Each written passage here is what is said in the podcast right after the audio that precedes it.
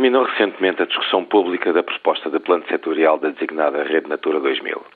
De uma forma geral, com duras críticas de diversos setores da sociedade, de autarcas empresários, especialistas e inclusive a setores da administração pública central. Contudo, a verdade é que o grande público passou um pouco ao lado deste intenso debate, apesar dos ecos que teve na comunicação social, nomeadamente a escrita. Vale a pena retomar o tema. A Rede Natura 2000 é uma rede ecológica no espaço da União Europeia com o objetivo de preservar a biodiversidade através da conservação de habitats naturais, fauna e flora selvagens. Uma expressão simples é a mancha verde da Europa. Em Portugal, o impacto sobre o território desta rede Natura 2000 é imenso, abrangendo mais de 20% do território nacional e mais de 1,8 milhões de hectares. Ora, é precisamente este impacto territorial o cerne da discussão, dado que, tendo em vista a preservação do meio ambiente neste espaço, muitas das ações de caráter económico ficam necessariamente condicionadas e algumas delas até interditas. O plano setorial da Rede Natura 2000 é nada mais nada menos que a proposta do modelo de gestão dessa enorme fatia do nosso território. Em meu entender, a verdade é que o plano setorial, sendo um notável documento técnico com orientações precisas e específicas sobre a proteção da vida selvagem e dos seus habitats, carece, contudo, de adaptação à escala autárquica, às atividades económicas, do turismo à agricultura, a um modelo de desenvolvimento que promova a melhoria do nível de vida das populações atingidas.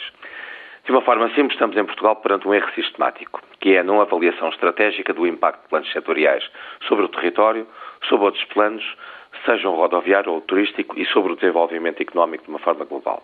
Este erro, aliás, é sistemático e cometido por outros setores, como seja a agricultura ou o turismo ou até as rodovias. Foi patente na discussão pública continua, infelizmente, a haver em alguns setores confusão sobre a essência das questões ligadas à conservação da natureza. É também objetivo primeiro da conservação da natureza e da Rede Natura 2000 promover atividades humanas compatíveis, visando o desenvolvimento sustentável e tomando em consideração as exigências económicas, sociais, culturais, bem como as particularidades regionais e locais.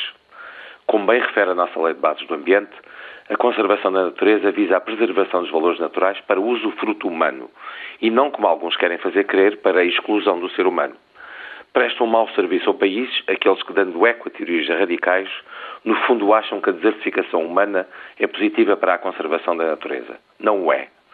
Prestam também um mau serviço aqueles que, em nome de um dito pseudo-desenvolvimento económico, acham os espaços naturais como um entrave a derrubar a qualquer preço. Ao fazê-lo, estão a destruir parte da identidade nacional.